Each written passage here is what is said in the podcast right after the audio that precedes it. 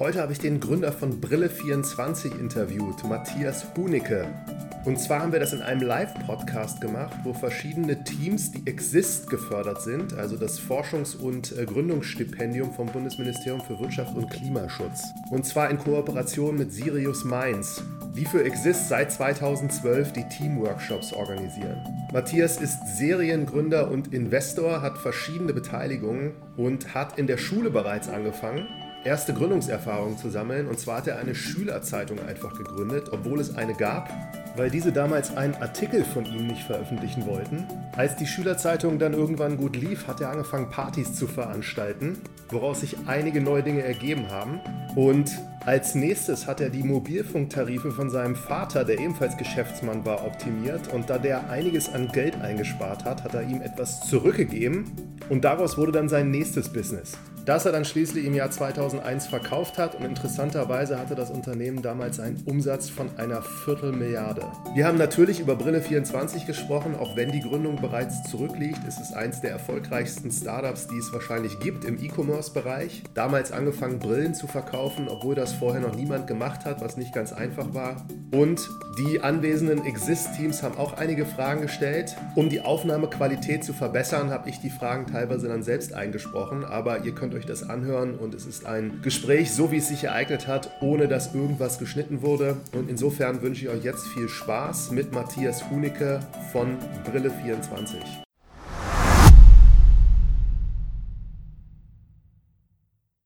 Heute ein anderer Anlass, nämlich mal ein Live-Podcast. Wir haben zu Gast hier ein paar Exist-geförderte Startups und Matthias Hunicke, der ehemals Brille24 Gründer, also heute immer noch natürlich und auch Investor, ist im Moment, glaube ich, in Oldenburg vor Ort, wenn ich jetzt nicht falsch informiert bin.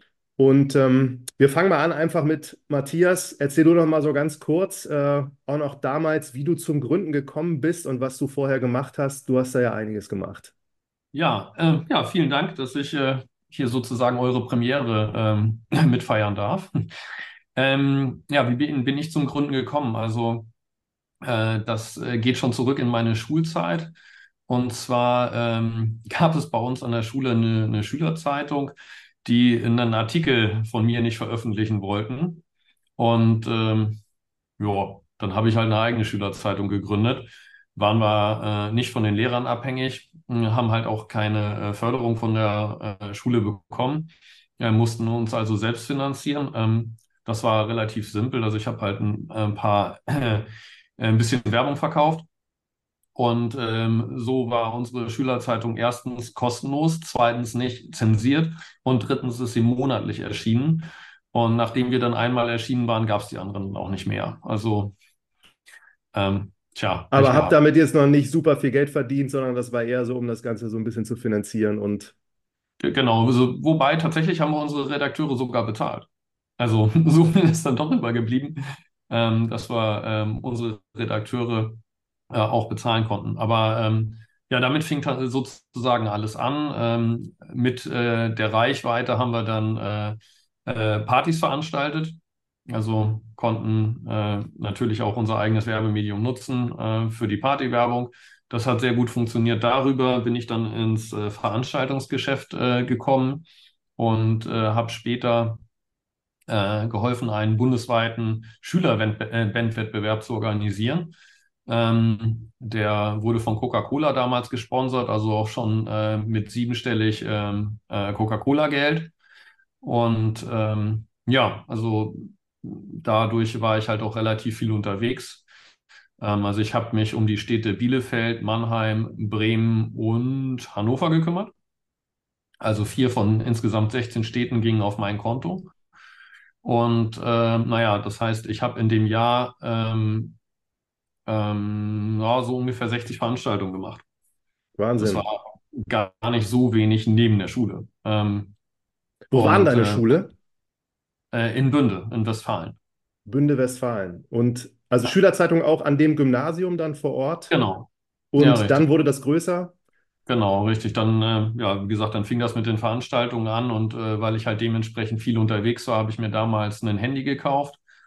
Das war allerdings äh, so, dass ich das nicht in einem Laden irgendwie um die Ecke gekauft habe, sondern ich habe es im Großhandel gekauft. Die haben mir erklärt, hier Handy-Hardware kostet 600 Mark. Ähm, wenn du den Vertrag abschließt, den brauchst du sowieso zum Telefonieren, kriegst du 650 Mark Provision. Da dachte ich, wow, Provision klingt super spannend. Ähm, und dann habe ich als erstes mal meinem Vater erklärt, dass er Geld spart, wenn er jetzt eine andere Telefonkarte ab morgen reinlegt. Ja, das waren dann zehn Telefonkarten ähm, und 6.500 Mark für mich. Ähm, hat zwei Stunden Arbeit gemacht und irgendwie nach zwei Monaten kam mein Vater um die Ecke und meinte, so hier 500 Mark, ähm, weil wir, wir haben jetzt so viel Geld gespart, das ist ja, da sollst du auch was von haben. Er ist Ja. Unternehmer, oder? Genau, der war Unternehmer zu dem Zeitpunkt und ähm, ja, hat mich, weil er dann so begeistert war, natürlich auch noch an seine ganzen anderen Unternehmerfreunde äh, weitervermittelt.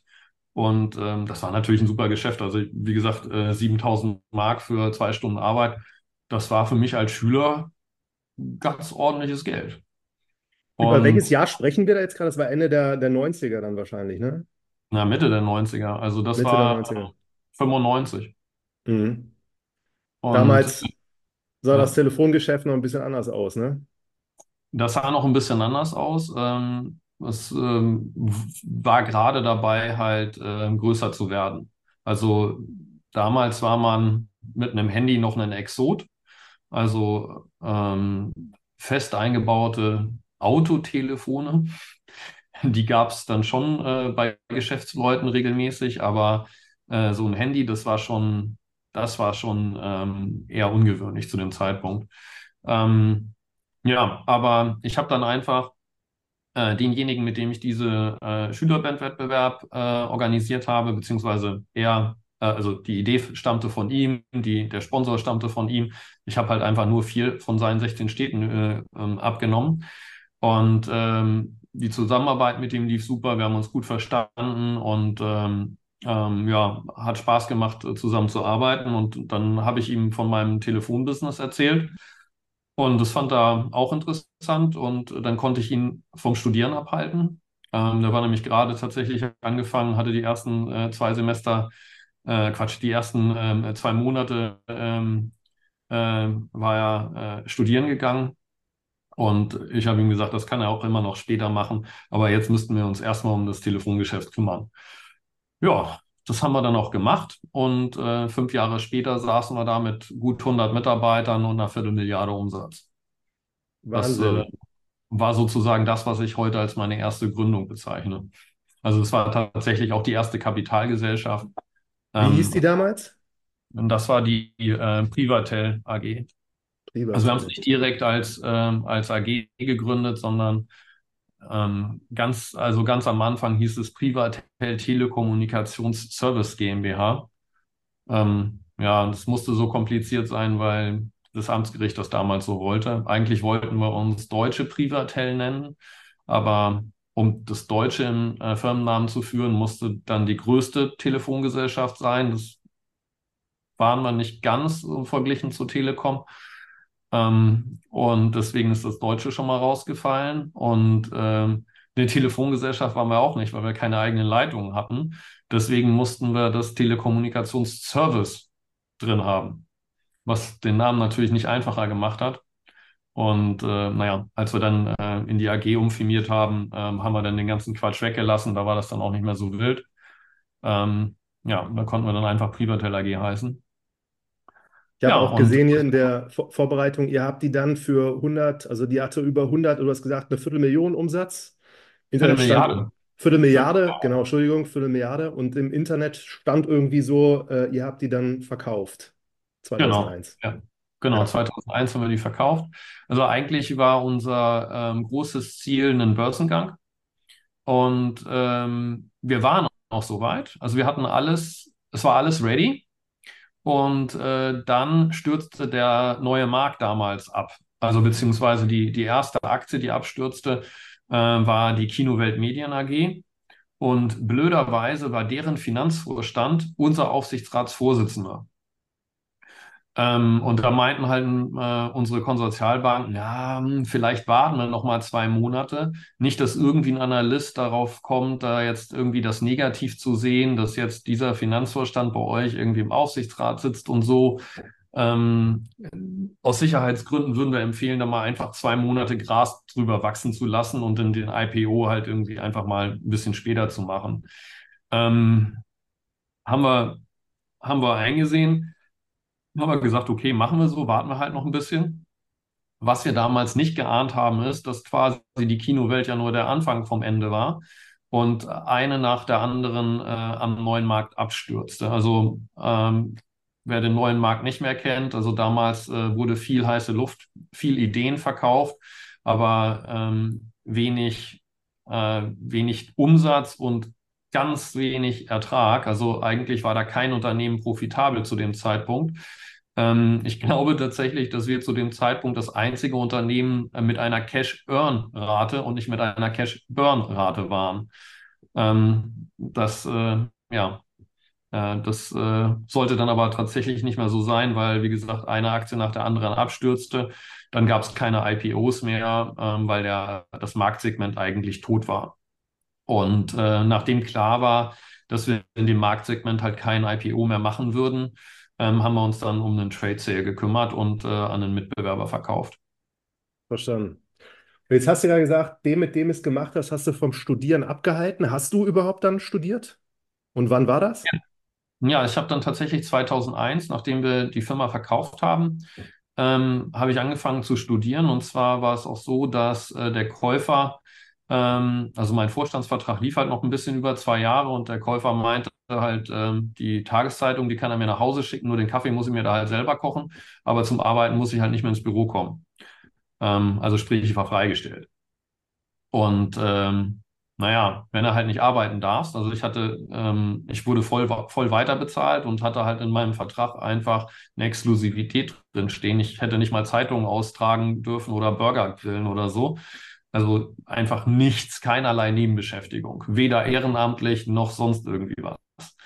Und äh, naja, wenn du dann mit 25 stehst und irgendwie nicht arbeiten darfst, was machst du denn dann? Also, okay, im Sommer vielleicht Golf spielen, aber alleine ist das auch irgendwie auf die Dauer doof. Ähm, naja, dann habe ich halt gedacht, ähm, ich ziehe einfach mal äh, zu meiner damaligen Freundin nach Oldenburg und guck mal so, was man da so studieren kann. Und äh, so bin ich dann an die Uni gekommen 2001. Ja, also Wintersemester 2001 äh, ging es dann für mich mit dem Studium los.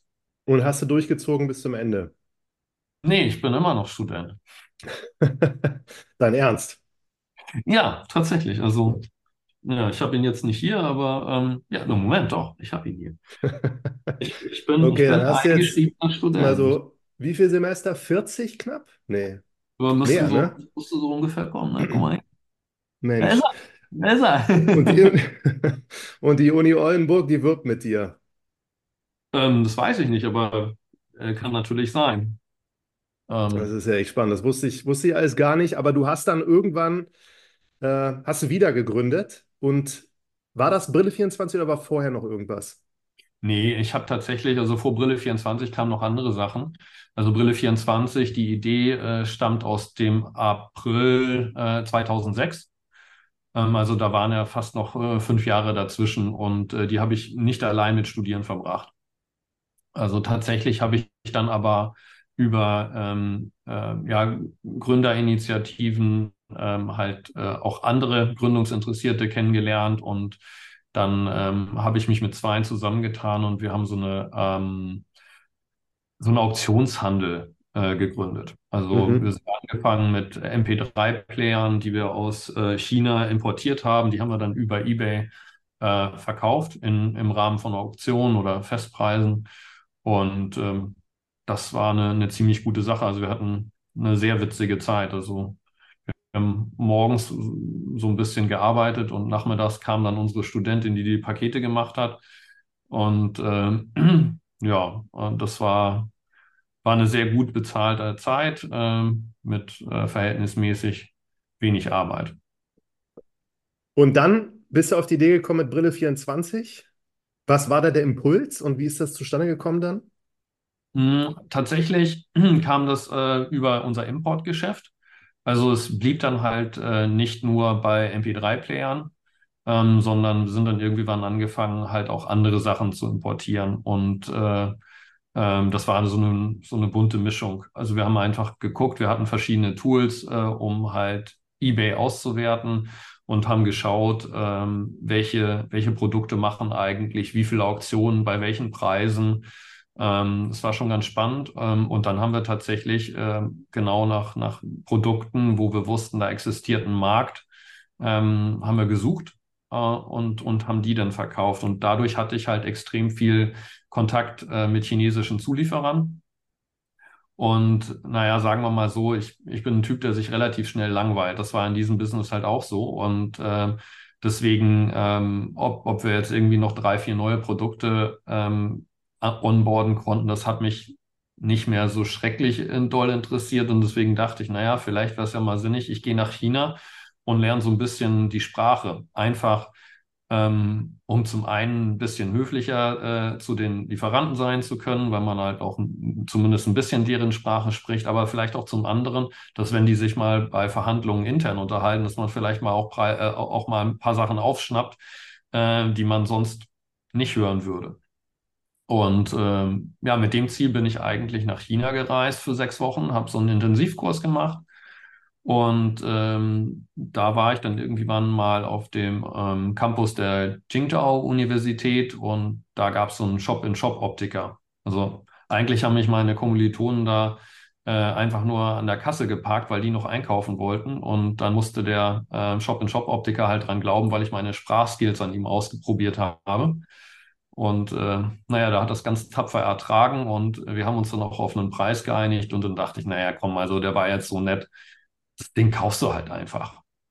Und habe das mehr so unter Entwicklungshilfe verbucht. Aber äh, so zwei, drei Tage später, als ich die Brille abgeholt habe, äh, da war ich ziemlich verdutzt, weil von der Qualität ähm, war das wirklich kein Unterschied zu der Brille, die ich aus Deutschland mitgebracht hatte. Der größte Unterschied halt, der lag einfach im Preis. Also die Brille aus Deutschland hatte 600 gekostet und die Brille da von dem Optiker hatte 20 gekostet.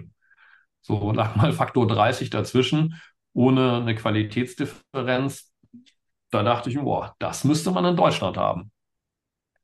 Ja, und äh, das hatten wir dann sieben Monate später auch. Ähm, dann, dann haben wir nämlich brille24.de online geschaltet. Und die Idee war aber sofort mit richtig äh, optischen, also Brillen. Ich bin jetzt selbst kein Brillenträger, deswegen weiß ich diesen ganzen Prozess, kenne ich nicht so genau. Aber ihr habt da jetzt nicht mit Sonnenbrillen angefangen, sondern das waren wirklich Brillen für Leute, die nicht sehen konnten. Genau, ja. Also das genau darin liegt halt auch die Wertschöpfung ähm, an Sonnenbrillen. Ähm, also heutzutage ist es ja nochmal ganz was anderes. Also um Sonnenbrillen zu verkaufen, brauchst du ja niemanden. Das kann, das kann Amazon super. Mhm. Ähm, und äh, da, es gibt halt einfach keinen Grund und es gibt auch keinen Mehrwert. Ähm, das ist halt einfach eine reine Handelsware. Also genauso wie eine Dose Cola halt. Ne? Eine Dose Cola ist noch komplexer, weil es hat ein Mindesthaltbarkeitsdatum. Das hat eine, eine Sonnenbrille halt nicht. Ähm, ja, aber das ist es, das ist es halt ein reines Distributionsgeschäft. Und die Wertschöpfung liegt tatsächlich in den optischen Gläsern. Und ähm, äh, daher kommt auch diese Intransparenz im Markt. Also wenn du als Brillenträger in, äh, zu einem Optiker gehst, dann äh, läuft es ja so, dass du erst äh, als erstes dir ein Gestell aussuchst.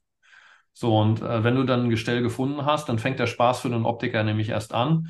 Ähm, dann verkauft er dir irgendwelche welche teuren Gläser und in der Regel hat man keine Ahnung. Ich hatte damals halt auch keine Ahnung von den Gläsern und äh, macht dann die üblichen, äh, üblichen Fehler, die halt qualitativ keinen oder, oder sogar negativen Unterschied machen, aber halt teuer sind. Also der, das, was viele als Beratungsgespräch beim Optiker empfinden, das ist einfach nur Upselling.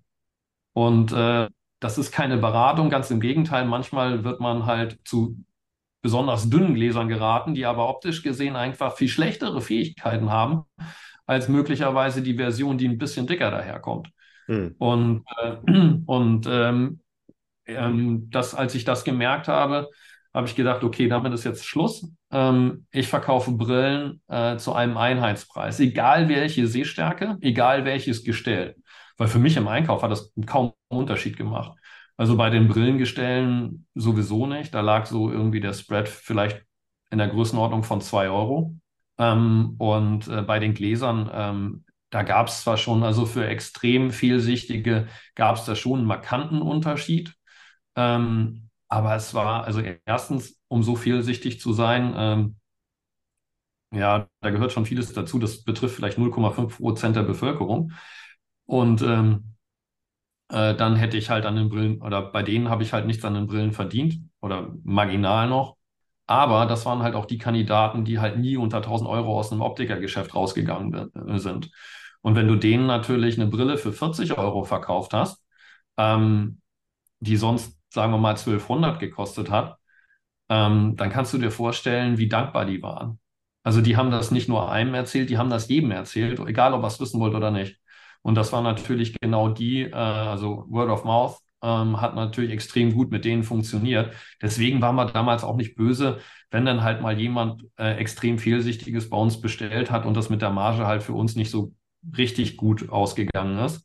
Hm. Ähm, dafür haben wir dann halt an allen anderen verdient ähm, und das tatsächlich relativ gut. Und ähm, naja, das war, das war was halt. Was war euer Einheitspreis? Wie, wie hoch war der? Also 40 hast du jetzt gesagt, aber für was habt ihr die durchschnittlich verkauft dann? Ja, also tatsächlich der allererste Preis, mit dem wir angefangen sind, waren äh, 34,90 inklusive Versand. Das ist Und, ja völlig verrückt. Äh, ja, ist total verrückt. Wir haben äh, viel verrückter ist, wir haben den Preis dann irgendwann mal um 10 Euro angehoben. Ähm, und das Ding ist, wir haben mehr verkauft mit dem höheren Preis als vorher. Also offensichtlich hat man den Preis von 35 Euro rund, hat man gesagt, das geht ja gar nicht. Also das muss ja schlecht sein, das bestelle ich auf gar keinen Fall. Also bevor ich was Schlechtes bestelle, bestelle ich lieber gar nichts. Und äh, wir haben mehr Glaubwürdigkeit bekommen, nachdem wir den Preis um 10 Euro angezogen haben. Ja, also hätte ich, das, hätte ich das natürlich schon viel früher gemacht. Ähm, aber es war halt auch nicht so einfach wegen ähm, äh, Import und äh, es gab da so eine äh, äh Schwelle, die, die man äh, tunlichst nicht überschreiten sollte, beziehungsweise haben wir auch nicht überschritten, aber dazu musste die ganze Sache ein bisschen ähm, anders noch gestrickt werden im Verkaufsprozess. Und äh, deswegen hat es eh ein bisschen gedauert, bis wir auch technisch in der Lage sind, das überhaupt abzuwickeln. Ja, aber für 34, also für 44,90, ähm, das war die längste Zeit unser Einheitspreis. Also, und äh, führ uns nochmal kurz zurück. Also, wie konnten Menschen damals Brillen kaufen? Es gab keinen kein Wettbewerb online oder gab es diese Mr. Specs und wen es da heute gibt, alles schon? Ja, die hatten ja erst durch unseren Businessplan davon Wind bekommen. Ähm, also, wir sind im Jahr 2006. 2006 ähm, war E-Commerce mal ein Buch bei Amazon bestellen und die ganz Verrückten haben halt auch mal eine DVD bestellt. Das war E-Commerce 2006. Und ähm, dementsprechend war, also E-Commerce, wie gesagt, war in den, in den Kinderschuhen und äh, Brillen sowieso. Weil, äh, also wenn ich jemandem damals erzählt habe, dass ich Brillen online verkaufe, haben die mich alle angeguckt wie ein Auto und gesagt, was, ach, das geht? Also total unglaubwürdig. Heute, wenn du einem sagst, du verkaufst Brillen online, dann sagen die, ja, so wie die anderen auch, oder? Ja. Ja. Ja also Aber das ist nichts Besonderes mehr. Also damals war es das schon. Ähm, und äh, dementsprechend äh, war das halt auch unsere größte Herausforderung, den Leuten zu erklären, ja, das geht wirklich. Wie habt ihr das gemacht? Qualität. Ähm, tja, also wir haben tatsächlich darauf gesetzt, dass, ähm, äh, dass Menschen das, äh, das weitererzählen. Also ähm, wir haben gute Produkte zu einem äh, super Preis geliefert und ähm, haben versucht, den Kunden, die halt selber begeistert waren, halt zu erklären, erzähl es deinen Freunden. Ähm, das Ding ist, wenn du nicht denkst, dass es das gibt, dann suchst du auch nicht danach. Also ähm, wir konnten jetzt nicht einfach so ähm, äh, äh Search Engine Marketing machen, weil die Anfragen gab es halt nicht. Und das hat sich halt erst im Laufe der Zeit entwickelt, ähm, dass wir ähm, über Google tatsächlich halt auch äh, dann markant Traffic äh, bekommen konnten. Also was wir gemacht haben, ist, wir haben äh, tatsächlich über eBay äh, noch Gutscheine verkauft, ähm, weil da gab es einen gewissen äh, Traffic und da gab es, ähm, ja, also da haben wir so ein bisschen äh, Traffic geklaut und ähm, ansonsten waren unsere Instrumente tatsächlich viel E-Mail-Marketing zu dem Zeitpunkt mhm. Ähm, und Affiliate-Marketing. Ja. Sag ja. nochmal, bei dem Mund-zu-Mund-Propaganda, habt ihr das in irgendeiner Form damals auch incentiviert? Oder das lief einfach, weil der Preis so gut war und die Leute so einen Überraschungseffekt hatten mit der Qualität, dass sie das von sich aus so erzählt haben? Ja, tatsächlich haben wir äh, jeder Brille drei Gutscheine beigelegt. Also, ähm, die du dann halt auch nochmal für 5 Euro Rabatt ähm, halt weitergeben konntest. Also im Prinzip das gleiche Affiliate-Marketing, was wir mit anderen Online-Plattformen gemacht haben, das haben wir mit unseren Kunden halt auch gemacht. Ja, also das, äh, das war so, ja. Ähm, ich sehe hier gerade die, die Frage im Chat, ob es Investoren gab. Ähm, also anfangs äh, gab es keine. Also ich habe die erste Million ähm, selber in die Hand genommen. Das war jetzt auch nicht das Problem, weil ich hatte ja vorher schon einen Exit gemacht und ja, äh, habe dann das äh, Business darauf erstmal aufbauen können. Ähm, bis wir, also wir waren tatsächlich more or less vom ersten Tag an profitabel. Also eigentlich waren wir am ersten Tag profitabel. Und äh, erst ähm, als wir dann einen Relaunch gemacht haben und ich ein Team ongeboardet habe, ähm, da waren wir es dann halt nicht mehr für eine Weile. Aber nachdem wir dann halt einen ordentlichen äh, Shop hatten, also nicht mehr ein MVP, sondern äh, wirklich was Belastbares, ähm, da ging es auch relativ schnell dann äh, mit dem Wachstum, so dass wir dann halt auch wieder äh, ordentlich Geld verdient haben. Und ähm, in der Position oder aus der Position habe ich dann tatsächlich mal eine Kapitalrunde gemacht.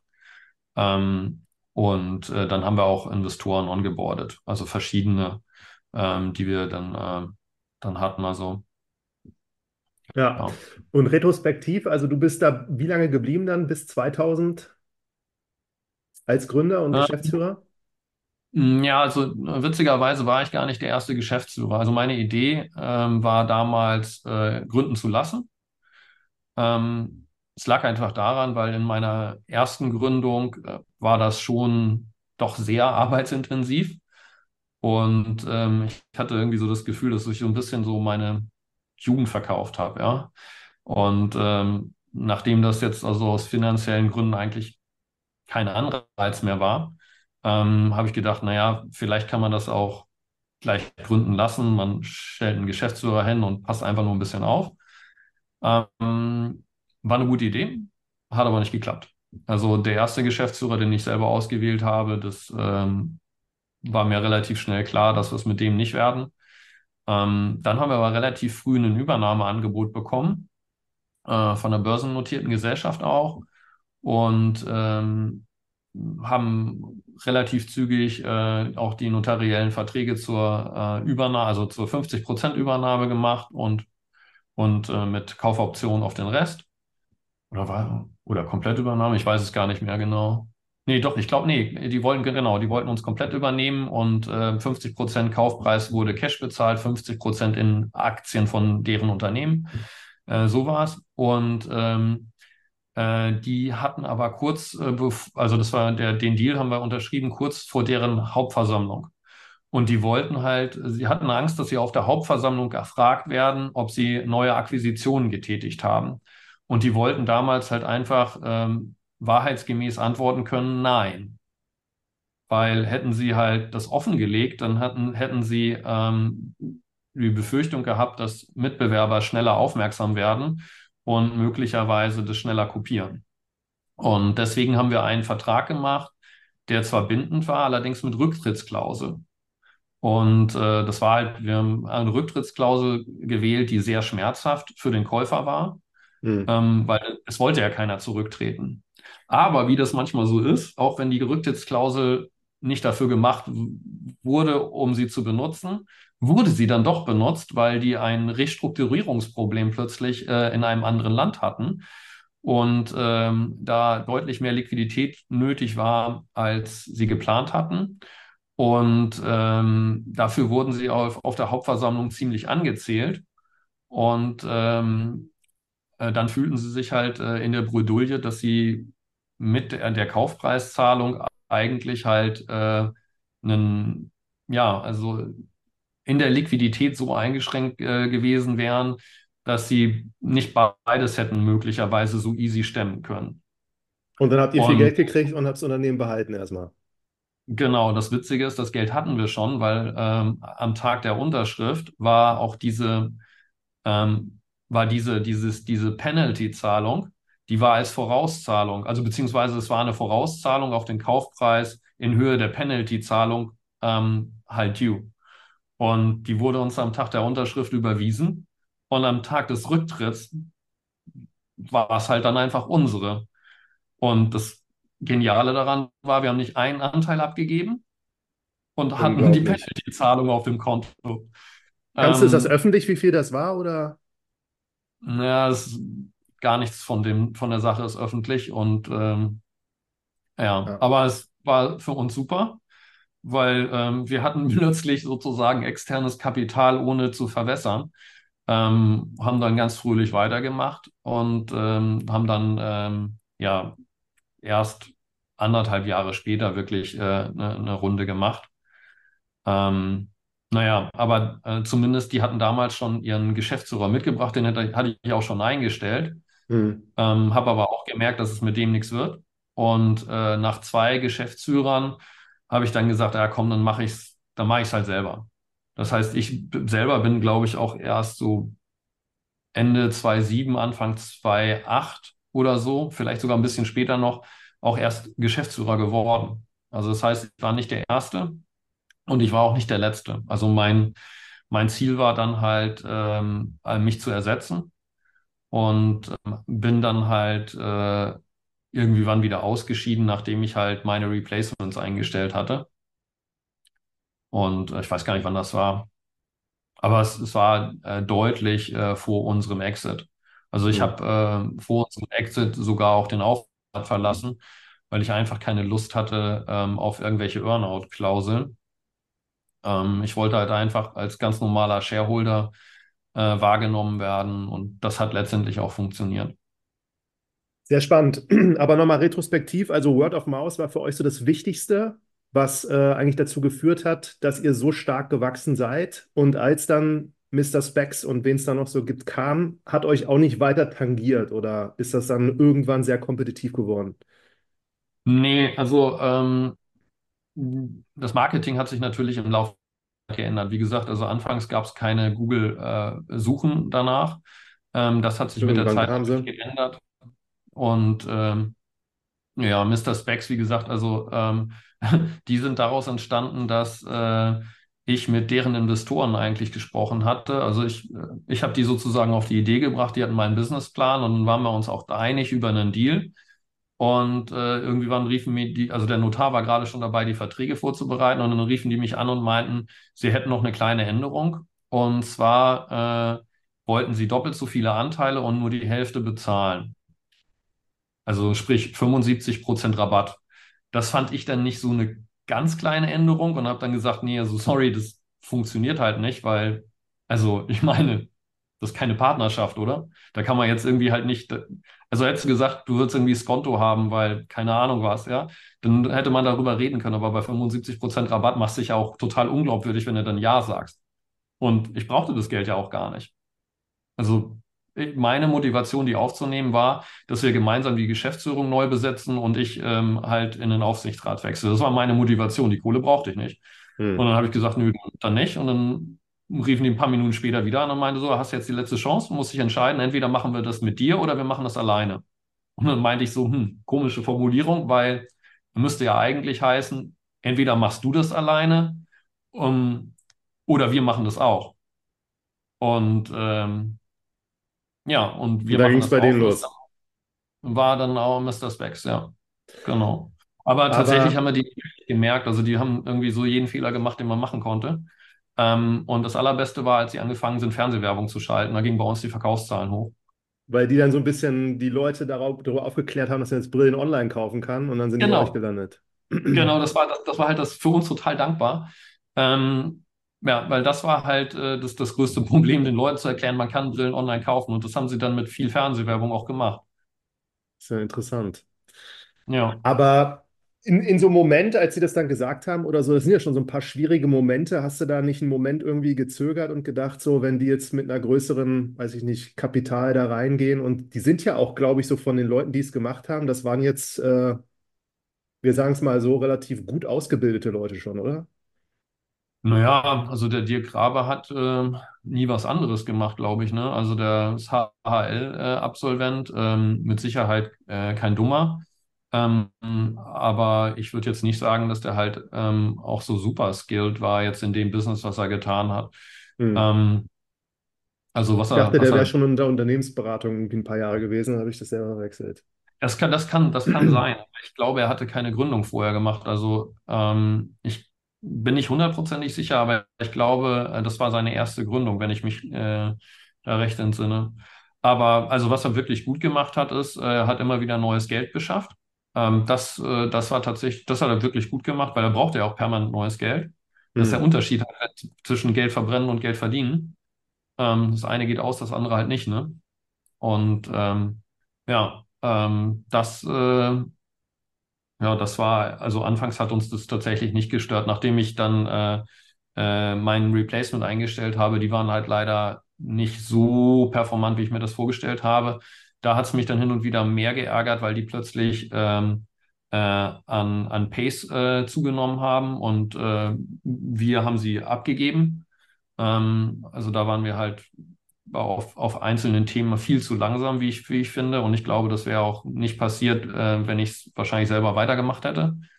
Ähm, aber gut, das war dann halt einfach so. Das war Kollateralschaden. Ja.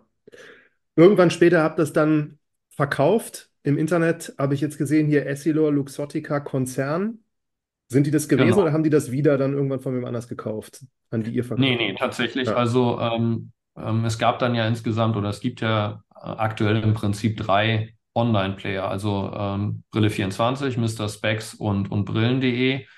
Ähm, und also Mr. Specs hat ja in der gesamten Firmengeschichte noch nie Geld verdient. Brillen.de glaube ich konzernweit auch nicht. Und ähm, wir waren damals mit Essilor-Luxottica im Prozess. Witzigerweise haben, äh, haben wir später gehört, dass sie mit, an, mit den anderen beiden auch im Prozess waren. Also haben sich alle drei Unternehmen offensichtlich, äh, also zumindest gerüchteweise, gleichzeitig angesehen. Ja, und haben dann sich halt für den Besten entschieden. Ähm, ja, so sind wir dann äh, unter das Dach des äh, Weltmarktführers gerutscht. Ähm, und das war ja im Januar 2019. Also schon ähm, auch eine interessante Phase gewesen. Ähm, Wo du noch richtig involviert warst die ganze Zeit. Naja, ich war einer der Main Shareholder. Ja. Also ähm, da war ich selbstverständlich schon äh, involviert. Ich war im operativen äh, Geschäft nicht dabei. Also das heißt, so in der Abwicklung von der Due Diligence und, und äh, den Präsentationen vorher. Hm. Ähm, da war ich jetzt nicht involviert. Also klar kannte ich die Unterlagen, aber ähm, ich hatte im Prinzip nicht, nicht wirklich damit zu tun. Also ich Hm. war dann dabei, als es um die Ausgestaltung der Verträge ging. Hm. Sehr, sehr spannend. Ist da was öffentlich zu oder auch eigentlich nicht wirklich? Nee, also äh, Ja. auch da wurde über den Kaufpreis Stillschweigen vereinbart. Das Handelsblatt hat irgendwann aus, wie Sie gesagt haben, gut informierten Quellen einen mittleren äh, achtstelligen Betrag ermitteln können. Ja. Man weiß Oder, nicht, ob das stimmt. oder höheren, Aber ja, Quellen man weiß nicht, ob das stimmt, aber das ist die einzige Zahl, die man so recherchieren kann. Ja. Ja, sehr cool. Und dann hast du dich aber schon über die ganzen Jahre als Investor auch beteiligt und äh, gesehen hier und Gretel ist eins davon, glaube ich, ne? Ja, genau. Also ich, ich habe eigentlich ähm, auch schon während meiner ersten Gründung ähm, äh, angefangen zu investieren. Also das heißt, ähm, ich habe jetzt, würde ich sagen, oh, so knapp 25 Jahre äh, Investmenterfahrung. Da jetzt viele jetzt hier von, von euch wahrscheinlich noch ein bisschen Zeit haben mit dem Exist-Geld, aber danach für einige sicherlich auch irgendwo eine Investition äh, ansteht. Wenn du jetzt investierst, so als äh, Business Angel, auf was achtest du genau? Und ähm, was würdest du erwarten, so, wenn jemand zu dir kommt und ähm, da auch seine Ideen vorstellt? Ähm, eine Sache, die für mich ultra wichtig ist, ist, dass ich den Business Case verstehe und dass ich dran glaube. Also es ist, ähm, ja, also es muss klar sein, dass, äh, dass damit irgendwie Geld verdient werden kann.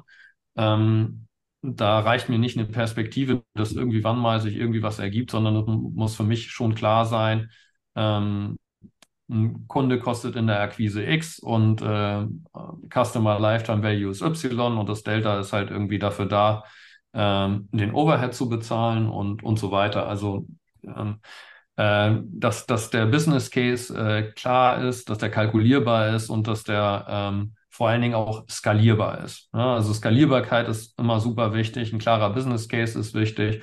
Und dann gucke ich mir natürlich auch das Team an.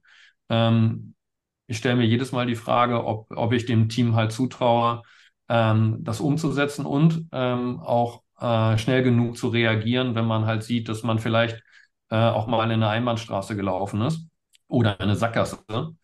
Ähm, und ähm, ja, das sind so die wichtigsten äh, Fragen, die ich, die ich mir stelle.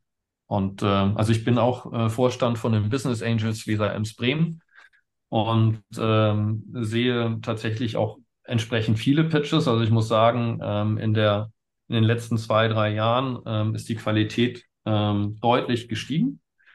Also insofern gibt es da auch einen sehr ordentlichen Wettbewerb inzwischen.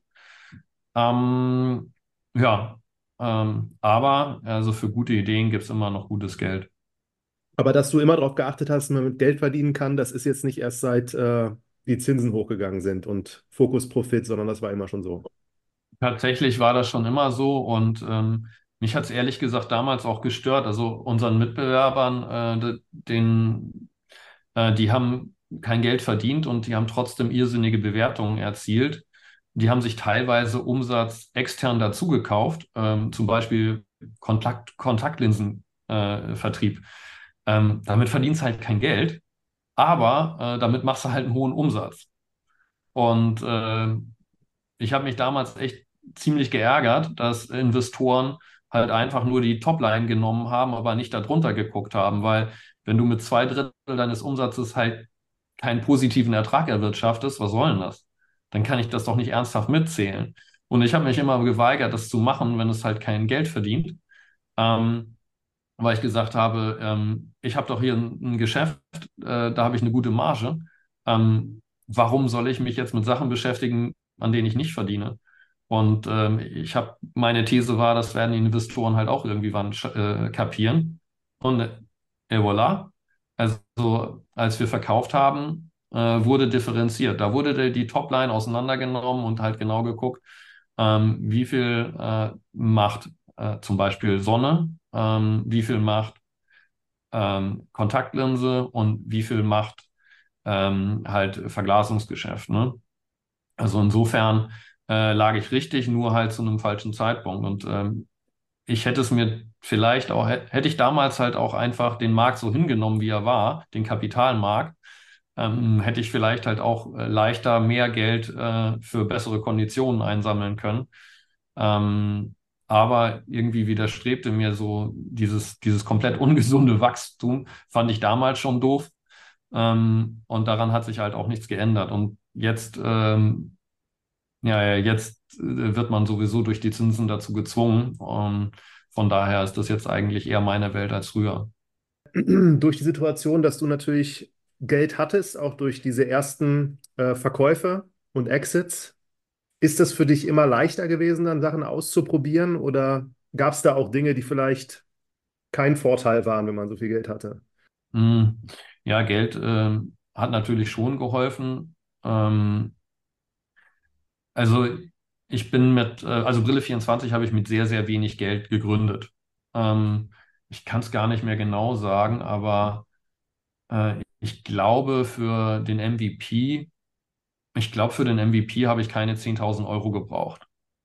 Also das heißt, in dem Moment, ähm, wo ich wirklich Geld in die Hand genommen habe, ähm, da war ich mir, da war ich mir schon sicher, dass es funktioniert. Da hatte ich das schon ausprobiert, das Geschäft. Und ähm, dann ist es natürlich, also es, es gibt für mich so zwei Sachen. Also einmal so das Geld, äh, was man bereit ist einzugehen, ähm, äh, wo man den Totalverlust äh, auch, auch akzeptieren muss. Und das war bei Brille 24 10, vielleicht waren es 20.000 Euro, keine Ahnung. Aber es war jetzt halt irgendwie ähm, für einen 5 Milliarden Markt den man äh, allein in einem Segment bedient, war das Peanuts. Und ähm, äh, zu dem Zeitpunkt, wo ich dann halt die Millionen in die Hand genommen habe, ähm, war ich, hatte ich den Markt ja schon geprobiert. Ich hatte Kunden, ich wusste, wie es funktioniert. Ähm, es stand ja alles. Ich, ich musste es halt nur noch so bauen, dass es skalierte. Und äh, die Million ist ja jetzt auch nicht einfach in Kundenakquise gegangen, sondern da ist mal eine halbe Million äh, ungefähr ins Lager gewandert. Ähm, so, und äh, selbst wenn irgendwie alle Stricke gerissen wären, dann, dann hätte ich halt die, die, die halbe Million aus dem Lager irgendwie noch, noch verkauft und ähm, daraus noch irgendwie was gemacht. Also das heißt, ähm, die, die Million ähm, war halt deutlich, mit deutlich weniger Risiko belegt als die ersten 10.000. Und ähm, ich habe tatsächlich jetzt auch nicht so viele äh, verschiedene Sachen ausprobiert. Ähm, ich habe innerhalb des Businesses viel probiert, also jetzt an Marketing-Sachen. Ähm, aber ich habe jetzt nicht äh, unfassbar viele Geschäftsmodelle ausprobiert. Also hm. ich habe tatsächlich damals äh, überlegt, mache ich Brille 24 oder mache ich äh, Maßhemden? So, die beiden habe ich mir parallel angeguckt in China. Und ich habe dann gesagt, ich mache beides, aber ich mache mal erst die Brillen und naja, dann hatte ich aber keine Zeit mehr für die Maßhemden, ähm, weil das Geschäft relativ ähnlich war. Ähm, ja, aber ähm, ich, ich habe es dann tatsächlich irgendwie halt einfach nur bei ein paar Prototypen, äh, die wir, die, die habe ich dann selber getragen, war kein großer Verlust, ne? ähm, ähm, ja, also insofern ähm, musste ich jetzt äh, nicht, nicht viel rumprobieren, bis ich was gefunden hatte, was, was funktioniert hat, sondern eigentlich, äh, wenn ich eben von Probieren gesprochen habe, ging das eigentlich mehr so Marketingaktionen, die, die wir probiert haben. Hm, ja, und äh, was natürlich auch äh, ganz praktisch war, ähm, wenn man jetzt in dem Stadion äh, einer Idee oder eines MVPs ist und dann Geld akquiriert, ähm, dann wird man auf einer relativ niedrigen Bewertung halt das erste Geld aufnehmen. Ähm, so, und bei mir war der Unterschied, also es war meine Idee, ich hatte die Finanzierung und dann bin ich losgelaufen äh, und habe mir ein Team zusammengebaut. Das heißt, am Ende des Prozesses, äh, dass ich äh, eine ne Firma mit meinen Co-Foundern zusammen stehen hatte, äh, hatte ich 84 Prozent der Firma. Ähm, ich sag mal so, ähm, unter, also hätte ich jetzt das Geld nicht gehabt, dann hätte ich vielleicht nachher, weiß ich nicht, 20, 25, 30 Prozent gehabt. So viel hatte ich anschließend beim Exit. Und ich habe dazwischen zwei, dreimal ähm, auch schon verkauft gehabt. Also ähm, ich hatte, im, im Grunde hatte ich halt über 50 Prozent von der Firma. Das hasse halt nicht, wenn du halt äh, in der ersten Runde äh, mit dem MVP äh, Geld raisen gehst weil das ist halt relativ teuer. Vermute mal, das lernt man an der Uni Oldenburg, ne? Ich glaube, das musste man mir nicht beibringen. Ich hätte noch mal so zwei Fragen so zu diesen schwierigen Momenten aus diesen ganzen 20 Jahren. Was ja. waren da so deine schwierigsten Momente, wo du selber gezweifelt hast, ob du jetzt weitermachst oder nicht? Gab es solche? Ja, also äh, mit Sicherheit gab es immer mal wieder ähm, schwierige Situationen. Ähm, ähm, ich hatte ja, ich hatte ja erzählt, dass ich mit meinem, äh, mit meinen äh, Replacements bei Brille 24 nicht so richtig happy war.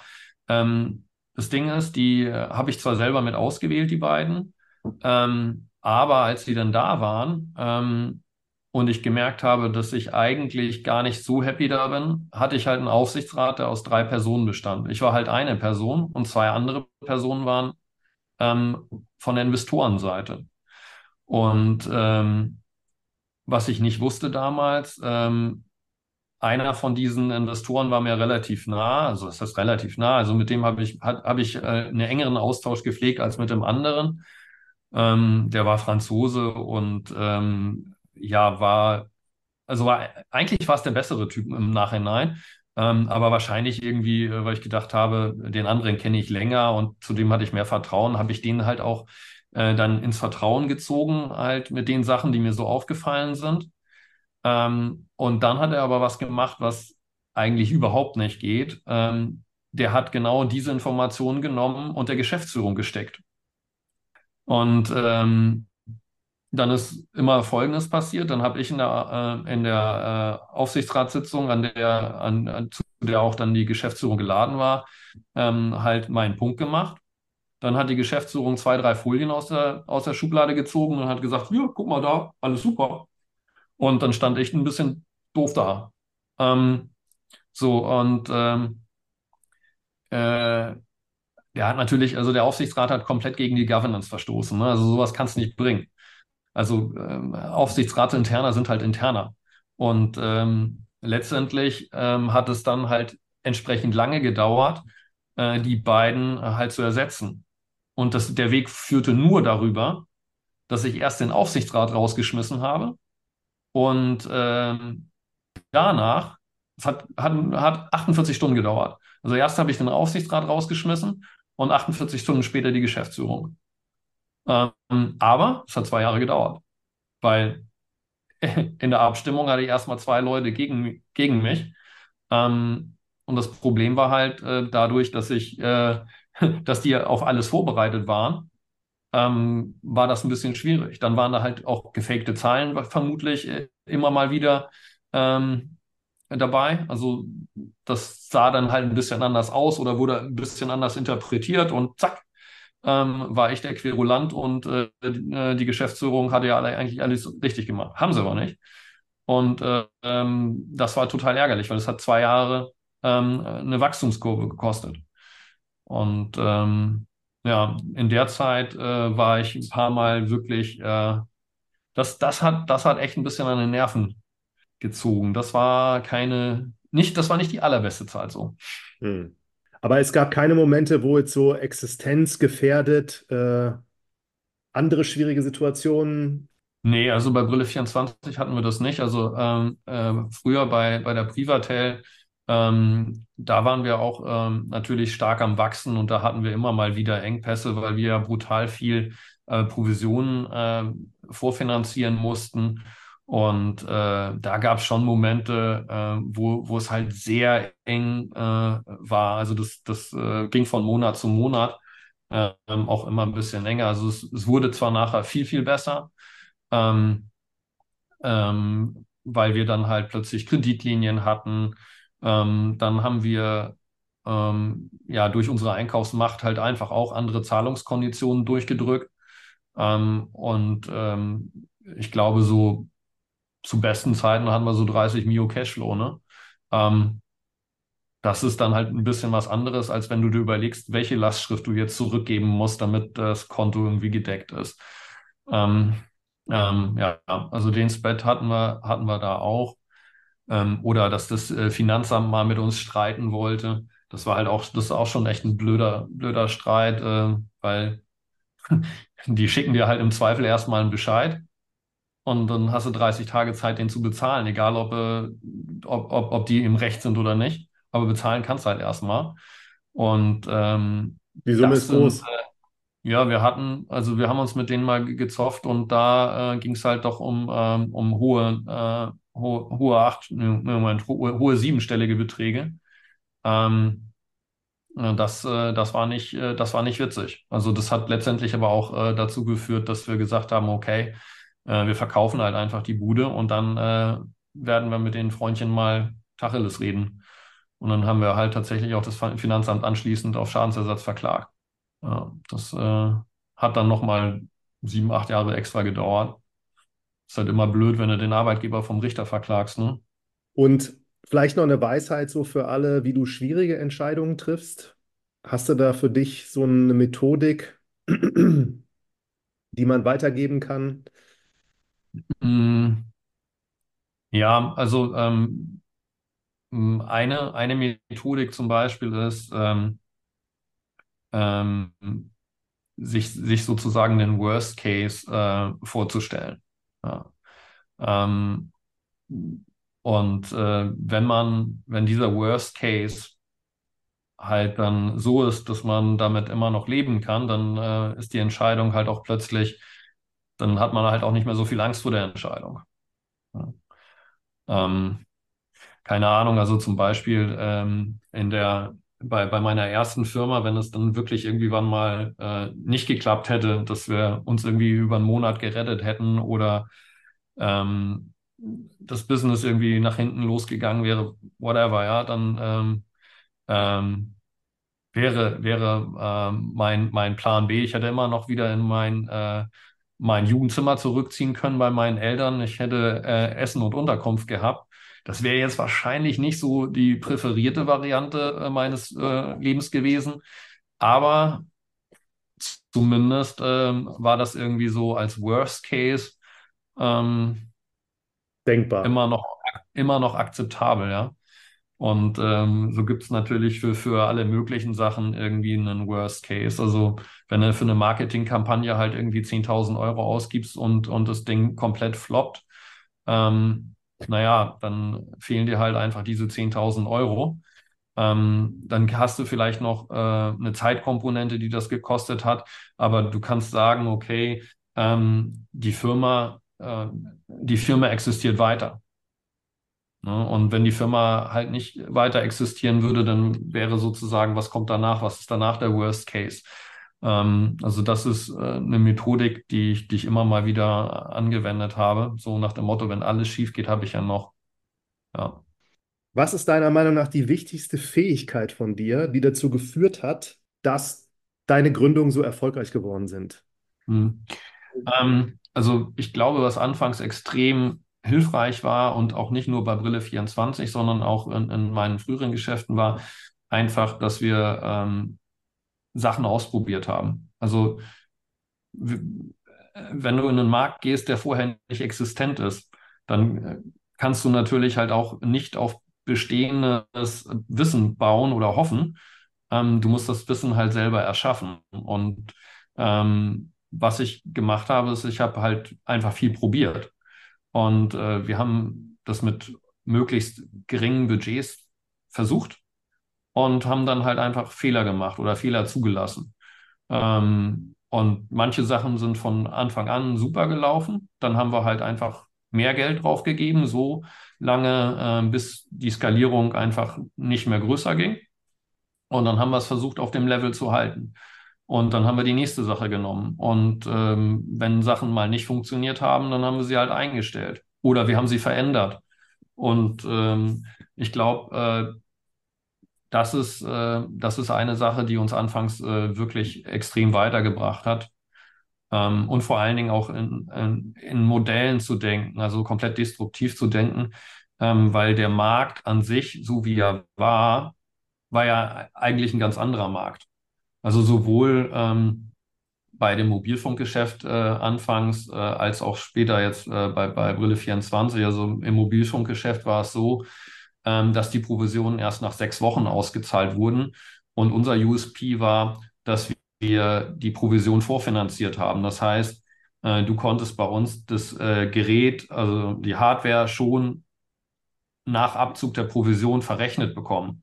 Das heißt, die Händler an der Ecke äh, brauchten nicht halt ewig viel äh, vorfinanzieren, sondern konnten direkt ein schnelles Geschäft machen. Das war unser USP damals. Also das hat funktioniert, weil wir uns das überlegt haben, dass das ja viel besser für den Kunden ist. Und ähm, bei Brille 24 war es so, dass wir gesagt haben, was soll der Kunde sich mit, mit der Auswahl von irgendwelchen Gläsern, von denen er keine Ahnung hat, beschäftigen? Lass uns das machen. Wir wählen eben immer das beste Glas aus. Der Kunde ist zufrieden, hat weniger Arbeit, kostet alles das Gleiche. Ähm, das war damals dann unser USP. Und ähm, ähm, ich glaube, ähm, wenn du jetzt äh, ja, mit Scheuklappen halt in so ein Geschäft gehst, ähm, dann nimmst du ein ähm, Modell auf und multiplizierst es und machst es einfach nochmal und kannst es vielleicht ein bisschen besser machen oder ein bisschen schlechter machen oder ein bisschen schneller machen. Ähm, aber das ist es dann auch. Was wir gemacht haben oder was ich immer gemacht habe, ist, ich habe mir das Modell genommen und alles durchgeschüttelt und einfach komplett neu zusammengebaut, ohne Rücksicht darauf, wie es vorher mal war oder wie es üblich war. Also äh, üblich gab es nicht und ähm, ich, ich, ich habe akzeptiert, dass halt äh, auch nicht unbedingt jeder Versuch äh, funktionieren musste, wobei ich äh, auch sagen muss, ähm, erstaunlich gut oder erstaunlich häufig hat es erstaunlich gut geklappt. Also ich erinnere tatsächlich im Moment gerade kaum Sachen, die nicht funktioniert haben. Eine Sache schon, aber ich glaube, das war ja so eine technische Komponente, weil wir das nicht, weil wir es technisch einfach nicht gut gelöst gekriegt haben. Bei den ganzen Ideen, die du dann hattest, äh, war dieser Experimentiermodus da auch schon präsent, dass du dir manchmal nicht sicher warst, ob das alles so skaliert und so funktioniert oder sind das alles so Sachen gewesen, wo du mehr oder weniger wusstest, das geht halt nach vorne? Naja, also ähm, ich, ich habe äh, sehr daran geglaubt, weil ich gedacht habe, ähm, wenn du ein gutes Produkt zu einem so außerordentlich guten Preis in den Markt drückst, dann kann das ja gar nicht nicht gehen. Hm. Also Also deswegen war ich mir extrem sicher, dass das funktionieren würde. Und das hat es dann ja auch. Also zum Beispiel eine Sache, ähm, die wir halt auch oder die ich ganz, ganz gerne gemacht äh, hätte oder ja, wir haben sie leider nur rudimentär gemacht, äh, um, um Multiplikatoreffekt zu haben, war, ähm, dass wir gesagt haben, also wir hatten ja eine, wir waren der erste Shop weltweit mit einer Brillenanprobe. Und ich habe gesagt, ähm, äh, wenn du, wenn du jetzt zu einem Optiker gehst, haben sie dir immer angeboten früher, dass du so drei, vier Brillen mitnehmen konntest nach Hause, ähm, um sie dann halt auch mal deiner Familie zu zeigen, dir Feedback zu holen. Und ich habe gesagt, das ist super, das machen wir jetzt mal online. Und äh, meine Idee war, dass du äh, dich, äh, dass du eine öffentlich, ein öffentliches Voting machen kannst, aber auch ein Private Voting. Also dass du deine Freunde einladen kannst und, äh, und ähm, dann ähm, die sagen können, ja, ich mag Modell, Modell 3 lieber als Modell 2 und, äh, und so weiter. Ähm, aber was auch so ist, ähm, also wenn du jetzt äh, plötzlich äh, meine Brille tragen würdest, das würde jeder plötzlich, äh, je, würde jedem auffallen, weil sie ganz anders aussieht. Das heißt nicht, dass sie dir schlecht steht, sondern nur, dass sie sehr anders ist. Deswegen sind Freunde, die dich halt mit einer speziellen Brille kennen, eigentlich nicht so die besten Indikatoren. Deswegen ähm, hatten wir gesagt, okay, ein öffentliches Voting ist auch nicht schlecht. Und ähm, wir wollten das sogar so machen, dass wir äh, dir einen, Rabatt einräumen, wenn du die Brille kaufst, die nach, dem, nach sieben Tagen Voting am besten abschneidet. Und wir dachten halt, ähm, dass das halt viral geht und dann einfach durch dieses, ähm, durch diese Gamification äh, des, des Votings ähm, halt einfach viel mehr Traffic auf unsere Seite kommt. Ähm, dummerweise ist das Projekt halt einfach ähm, anderen technischen Raffinessen unserer Webseite zum Opfer gefallen. Also wir hatten so eine, so eine Anprobe, die man auch verschicken konnte, aber das war halt alles nicht so richtig gut. Also ich, ich glaube bis heute, das hätte wahrscheinlich funktioniert, hätte man das technisch ordentlich gelöst. Ähm, haben wir aber nicht. Wahnsinn. Ja, und jetzt bist du jetzt Vollzeitinvestor oder arbeitest du schon an der nächsten Gründung? Äh, ja, im Moment bin ich tatsächlich so in so einer Zwischenphase. Also ich äh, wollte eigentlich äh, nichts operativ wirklich mehr machen, ähm, bin jetzt allerdings tatsächlich gerade an einem Projekt dran, wo ich äh, mir vorstellen könnte, zumindest mal eine, eine Zeit, das auch operativ zu begleiten. Ähm, dabei geht es um die Entwicklung von äh, Photovoltaikpotenzialen. Und ähm, ja, das ist eine Sache, mit der ich mich jetzt gerade auseinandersetze. Äh, aber ansonsten ähm, bin ich eigentlich ja Vollzeitinvestor. Das heißt aber trotzdem, dass ich nicht äh, ultra viele Investments mache, sondern ähm, äh, es geht halt auch irrsinnig viel Zeit für die Verwaltung der bestehenden Investments drauf. Und ähm, die Investments sind jetzt nicht nur Startups, die sind halt auch Betongold. Dann sind immer mal wieder auch Aktien dabei und naja, so ein bunter Strauß Blumen halt, der auch nicht ganz äh, ohne Arbeit auskommt.